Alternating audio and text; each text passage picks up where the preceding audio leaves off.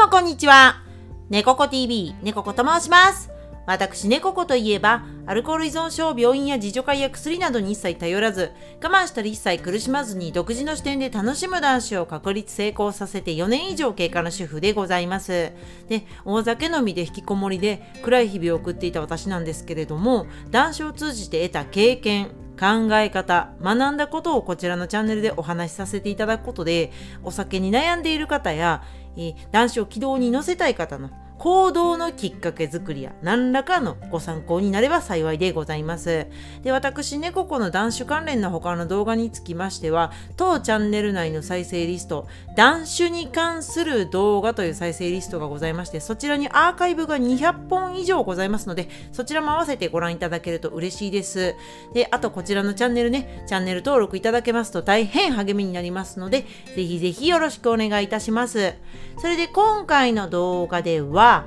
お酒の有毒物質、アセトアルデヒドってどんなものっていうことについてお話ししてまいります。私ねここね男子関連の動画結構出させていただいておりましてでその中であのお酒がどう体に悪いのかっていうお話がメインテーマの時なんかによくこのアセトアルデヒドというねあのお酒の有毒物質のえー名前をねちらっとねあのー出てきたりっていうことがまあよくあるとはい思います。私ねここの動画でアセトアルデヒドという言葉はまあまあ登場するかなとはい思うんですけれどもまあそのお酒がどう体に悪いのかっていうのをねあのー説明させていただく時とかにね結構出てくる言葉言葉というか物質なんですけれども今日はそのアセトアルデヒドってそもそも何やろうなっていうことをについてちょっとねあの私ねここもまだまだ勉強中ではあるんですけれども分かったこととか自分なりの解釈でお届けしていければいいかなと思います。でまあこのアセトアルデヒドに関しては今後もねあのスポットを当てて細かく分解してその特にアセトアルデヒドがどのように病気とね深刻な病気とつながりがあるのかどのような影響によってその体の状態が病変とか変わっていってしまうのかっていうこともね今後ねあの掘り下げてお話ししていこうかなと思うんですけれどもまあ第1弾ですね今回は。あのと今まででちょ分かっていることとか、うん、勉強の中で分かったこととかをまあ実際こういうものですよねっていうことについてのお話ですね。でそちらをお話しさせていただくにあたって今回は3つほどあのウェブサイトを引用させていただきながらお話し進めていこうかなと思います。でその引用させていただくサイトの URL はあのこの動画のねこちらの動画の説明欄にあのリンクをあの貼らせていただきますのでまたね、あのー参照させていただいたサイトとしてまた合わせてご覧いただいてもあの非常にいいと思いますので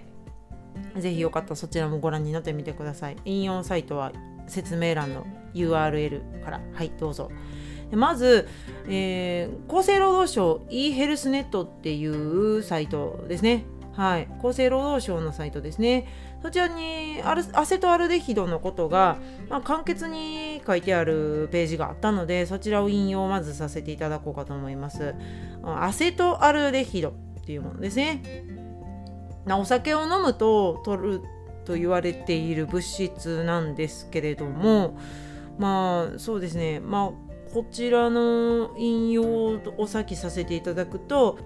エタノールは主として肝臓で酸化されてアセトアルデヒドになりさらに酢酸へと代謝されますっていうね部分があるんですけれども、まあ、こちらはですねあのエタノールまあお酒ですね。アルコールの化学名がエタノールなんですけれどもエタノールと呼ぶんですよね。はい。化学名が。でそのエタノール、まあ、お酒ですね、うん、エタノールがえー肝臓であの、まあ、酸化されると、まああの変化するために必要な過程ですね。酸化は。でそのアセトアルデヒドになるんですね。まず。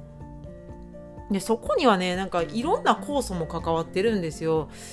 あアルコール脱水素酵素っていうものとかあとなんかもう一個ねモノなんちゃらっていうね酵素が関わってたんですよ。後に出てくるサイトに多分詳しく載ってると思うんでちょっとまた後で見つけたら読みますけどもそちらも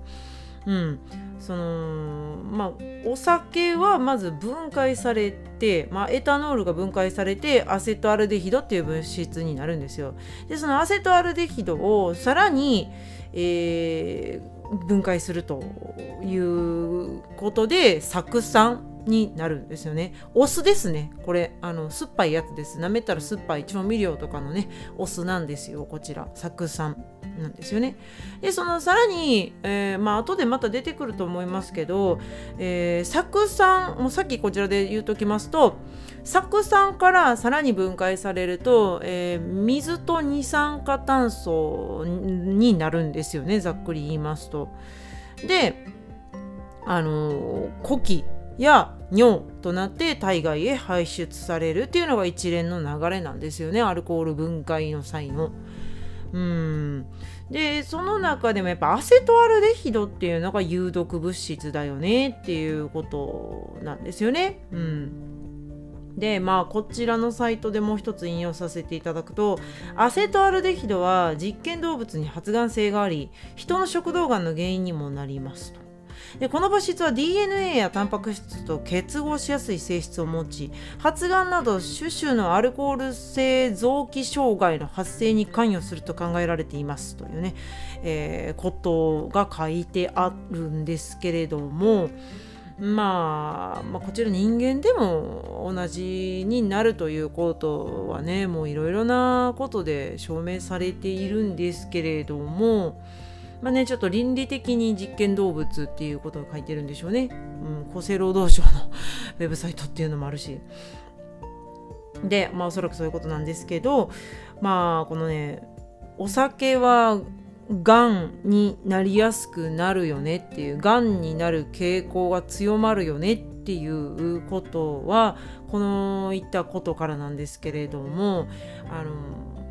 私ねここ分子栄養学の勉強をちょっと最近進めてるんですけどその中の本の冒頭にあの DNA の話が出てくるんですよ。我々ねあの細胞の中に持っているものですね、うん、DNA あのそうですね。こう螺旋状にくるくるくるって回っあのくるくるくるとね構成されているあのねじれているようなそういうようなね映像でご覧になったことがある方も結構いらっしゃるんじゃないですかね写真とか映像とかで DNA ってこんなんだよみたいなあの螺旋状にねくるくるくるっとなっててでそれがねなんかね何メートル単位とかでギューッとね体の細胞の中に押し込められてて。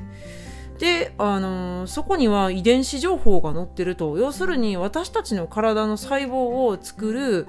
何て言ったらいいんですかレシピのような地図のような設計図ですね。が押し込められてるんですよ。情報なんですけど遺伝情報。であのー、すごい細かい話すると分かりづらいとあれなんで申し訳ないんですけども、まあ、極力ねちょっとね分かりやすくお話をしようとは思うんですけどもその DNA があると。体にそもそもこういう風に作られてますよっていうレシピ、うん、が備わってると。どうどういう風にできてるかって設計図。でそれを新しい細胞を生み出していくんですよね。私たちの人間の細胞って絶えず生まれ変わりを繰り返しているから。あのー、絶えずねあのー、新しい細胞を作るための活動がされてるんですよ。まあ、簡単に言いますとその DNA のコピーを作るんですよ。でそれが mRNA というねメッセンジャー RNA っていう、えー、ものなんですよ。その DNA の型情報をコピーしたやつを細胞の外にパーンとね出すんですよ。でその細胞の外にパンと出したやつに対して、えー、まあリボゾームっていうものの中で新たにその情報をくっつけるまあ、あの新たにそのコピーしたものをあの誕生させるというね流れなんですけどすんごいややこしい話ですし全然おもんないと思うんで こんなことをね長々言うと絶対にもうあのこの動画はあの再生停止されると思いますんで あのあんまりこんな話長々するのはね良くないと思うんですけど退屈な話かなと思うんで大抵の方に。とってでもうんそうですね簡単に本当に砕いて言うとあの我々は細胞を新たに分裂して生み出す新しい細胞を作る際に今あるものからコピーしてるんですよ。うん、コピーしてるんです。でそのコピーの段階にアセトアルデヒドが入り込むと厄介なんですよ。そのそういった DNA を複写していく転写していくで外にその情報を伝えて新たにまた細胞を作るっていうことを繰り返してるんですけどそのコピーの段階でアセトアルデヒドが悪さをするとまあがんの原因になると、はい、言われていますね。なんでかっていうと簡単に言いますと DNA とくっつきやすいんですよアセトアルデヒドが。似てるんですって形が。うん。まあ、似てるというかまあなんか本来はあのええ感じのタンパク質とくっつくはずなんですよ。その言ったらこう細胞分裂をするために DNA のコピー版みたいなのが外にポンって出てそれ mRNA って言うんですけどメッセンジャー RNA が外に出た時にちゃんとしたアミノ酸とくっついたらいいんですよね。普通のアミノ酸とくっついたらはい細胞出来上がりましたっていう流れなんですけどそこであのアセトアルデヒドとくっついちゃったりとかすると厄介でそれがねあの言ったら細胞がミスコピーになるんですよね。ちゃんとコピーされなかったっていうことになるんですよ。ってことは、えー、転写、うん、複写失敗なんですよね。うんだから、ちゃんとした細胞にならない。それががんの原因になるみたいなことなんですよ。本来の細胞とは違った感じで何て言うんですかね似て非なるものというかねじ曲げられた感じで細胞が生み出されてしまうと。でその結果それが増殖していくとがん細胞になるんですよね。本来人間の体っていうのはそれをさせないようにしてくれる働きもあるんですよ。言ったらそういうあの間違ったコピーをされてしまったアセトアルデヒドとくっついちゃったようなあの発がんしているようなあの細胞を死滅させていくとかまあアポトーシス？その細胞が自分で死ぬように仕向けていくような働きが確かあるんですけどそれができなくなるとがんだよっていう流れなんですよね。全体の流れとしては。はい、えー、であとこちらのサイトでもう一つ引用させていただくとするとえー、タバコ塩からも、まあ、タバコの煙からも高濃度のアセトアルデヒドが検出されますって書いてあるのでタバコとお酒両方に含まれているっていうことでもありますね。だからタバコを吸ってもお酒を飲んでもアルセトアルデヒドを摂取するということになるということですね。はい。まあ、この厚生労働省の e ヘルスネットのアセトアルデヒドの引用はちょっと以上で終わりましてで次の引用が、えー、こちらですね、まあ、ガスセンサーの、あのー、会社さんですかね。そちらの企業さんのあのウェブサイトなんですけれどもあの食品添加物にも利用されるアセトアルデヒドと人体の関係っていうホームページのページのね、あの引用なんですけれどもこちらのサイトは、えー、特にアセトアルデヒドとアルコールという、えー、項目のあたりが非常に分かりやすいですね。ちょっと引用させていただきますと、えー、人がアルコールを口から摂取した時アルコールの20%は胃で80%は小腸で吸収されますと。で、まあ、ちょっと飛ばしましてで、えー、最初に ADH アルコール脱水素酵素および MEOS ミクロソームエタノール酸化酵素っていうものによってアセトアルデヒドへと分解されますっていうふうに書いてあるのでまあまあここに酵素載ってますねはい。うん、なので、まあ、エタノールからアセトアルデヒドに分解される際に、まあ、2種類ぐらい酵素が出るよっていうことを書いてますね。はい。でまあそういったね自分たちの体から出るもので分解されるということなんですよねこちらで書いてあるのが。でここね豆知識としてこのうち MEOS というね酵素はアルコール量が多い時に活性化する酵素でアルコールの摂取量や摂取頻度によって増加します。アルコールに強くなるというのはこの MEOS が増加しているからですというふうに書いてありますね。まあ、なのでお酒が強いとかどうかっていうのは強いか弱いかっていうことはねこういった酵素がしっかり働くかどうかとか酵素の量がちゃんと出てるかどうか多いかどうかっていうことがあまあ、関係しているそうですね。はい、ただこの酵素なんですけれども厄介であの肝臓にはやっぱどうしても負担がかかると、まあ、この酵素が出るから負担がかかるというより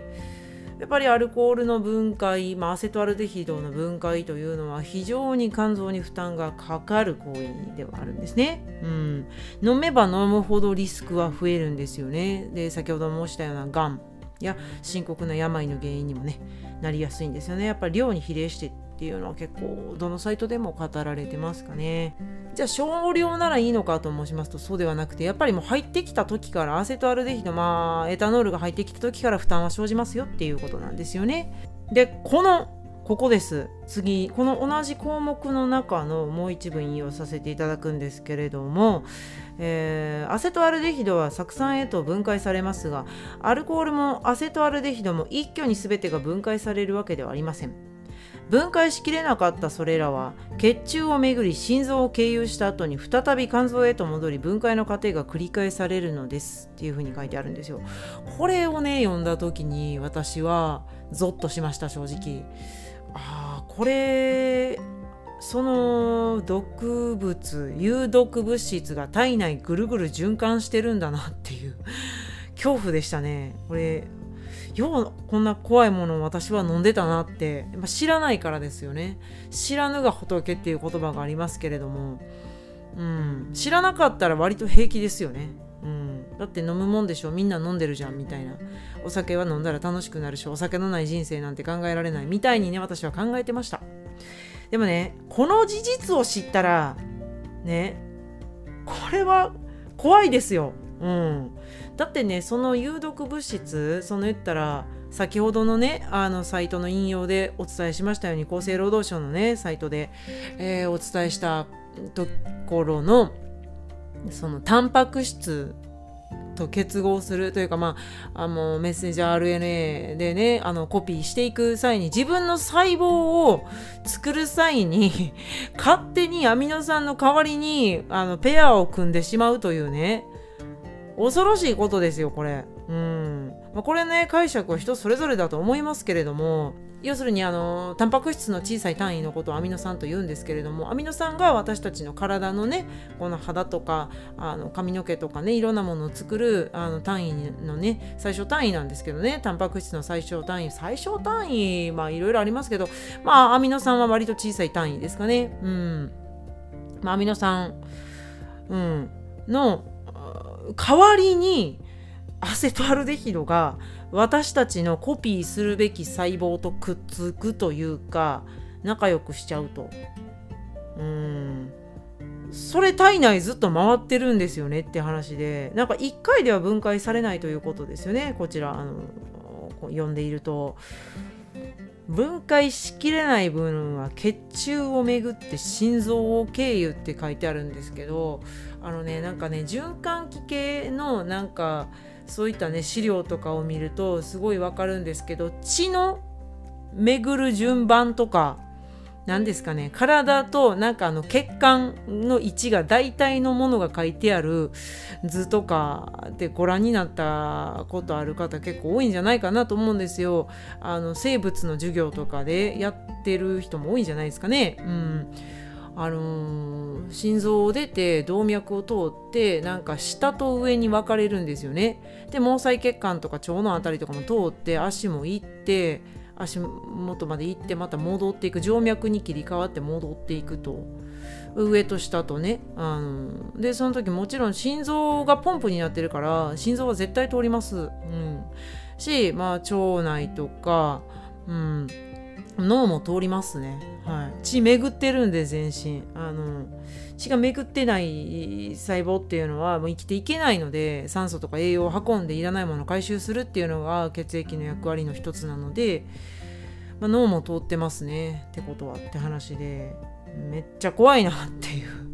そんなものを脳に通したくないぞっていう ことですよ。あのねあの他のねサイトとかでも見たんですけどそのアセトアルデヒド自体が化学物質として結構ねなんか化学工業製品とかうんなんかねその食べ物の添加物に使われてたりもするんですけれどもなんか接着剤とか工業用品っていうかねなんかねそういったどうやっても口に入れるものではないですよねっていうものを生み出す際にも結構その必要な物質だそうです。単純に割るものというより口に入れること以外のものでは、まあ、有機溶剤っていう文言も見ましたかね。ちょっとその辺りは何に書いてあったのか今ソースパッと出てこないから申し訳ないんですけれどもさっき見ましたねこれ。あのちょっと動画撮る前にある程度もう一回勉強しておこうと思ってさーっと読んだ時にあそうなんやと思ったんですけどね。口に入れるもの以外では結構ね有効活用するべき物質なんですよねアセトアルデヒド、うん、で食品の添加物としてはもう害のない程度であの安全性が確認されている、まあ、分量しか使わないよっていうことでは言われてはいますね。はい、発がん性は認められない程度にされてますよみたいな書き方をされてますね。はい、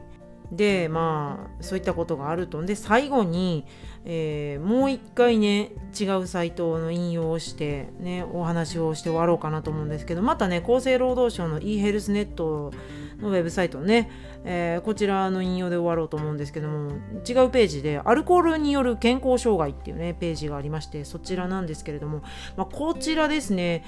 えー、のページには結構深刻なその病お酒をね飲むことで生じる、うん、病気病ですね。健康障害が一覧で載ってますね。はい。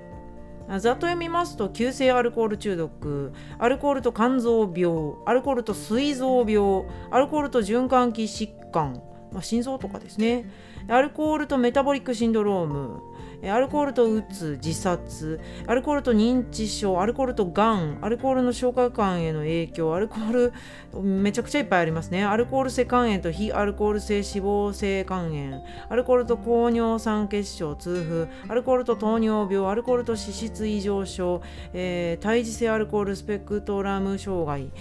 うんものすごくありますねこれ。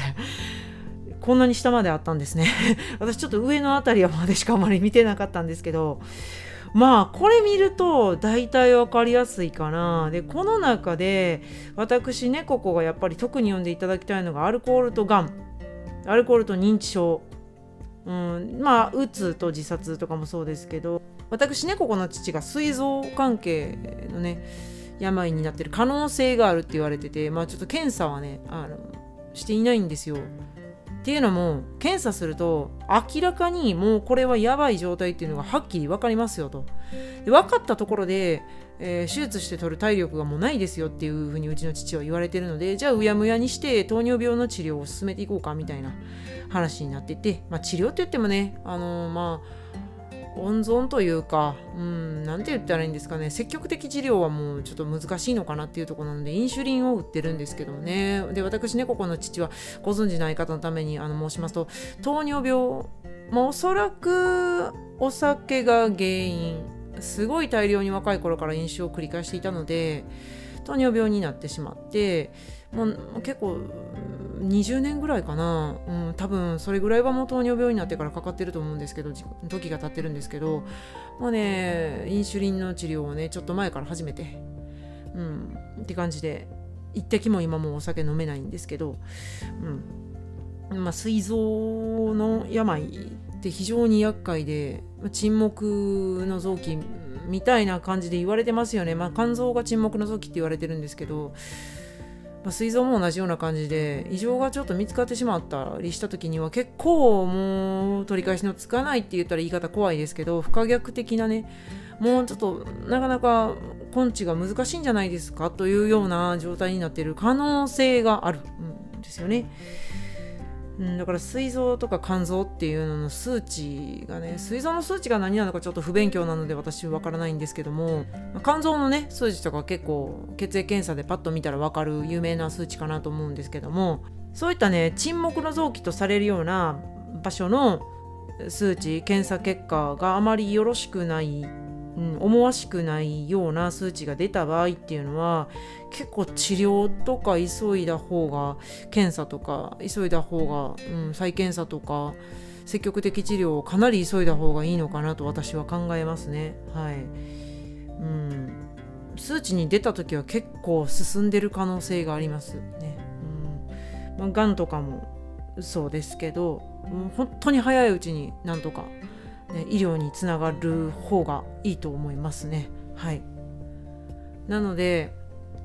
まあねあの3つ目のサイトはそんな感じなんですけどこれはちょっと参考として全部ざっと読まれるといいのかなと思います。あの頭の片隅に置いておかれる方がいいのかなと思いますね。ちょっとね今回ねもう結構長いことお話しさせていただいててお時間いただいてるんでそろそろもうこの辺りで切り上げないとなと思ってるんですけれども今回非常にねざっくりと分かったことをね駆け足でお話しさせていただいたのでちょっとね、あのー、聞き苦しかったり、分かりづらかったりした箇所があったら本当に申し訳ないんですけれども、一旦ね、ちょっとこういうようなものだよ、アセトアルデヒドはっていうことをね、ざっとでもいいから知っていただきたかったので、あの、お話をさせていただきました。はい。とにかく、うん、こういったことをね、調べていくと、まあ、思うこととしては、健やかに長く人生を楽しんでいきたいならば、お酒っていうのはまあ飲まないのが、うん、賢明というか飲まないっていうことが最低限のスタートラインなのかなとも考えさせられるとかそう思わさせてくれる、えー、内容ですよね。そのうんあ、こういったねあのありがたいことに情報提供してくださってるサイトを拝見して思うのはそんなところですかねそのお酒をやめることがまず健康のスタートラインなのかなと思いますねいくら他の健康方法をいろいろしていてすごい食事や運動や健康的なことに暮らしに対して気を使ってこだわっていたとしてもお酒を飲んだら、うん、言い方強く言うと台無しですね。まず土台を整えないとっていうところでお酒をやめるってことが健康生活の最低限のスタートラインなのかなとは私は思いました。はい今回はそんなところでございますね。またね、アセトアルデヒドのことは引き続き、あのね、回を何回にも分けてお話ししていこうと考えてますので、また遊びにお越しくださると嬉しいです。はい。でこちらの動画よろしければグッドボタン、チャンネル登録もいただけると大変励みになりますので、ぜひぜひよろしくお願いいたします。ではまた次回の動画でお会いいたしましょう。最後までご視聴いただきましてどうもありがとうございました。チャンネル登録、グッドボタンよろしくお願いします。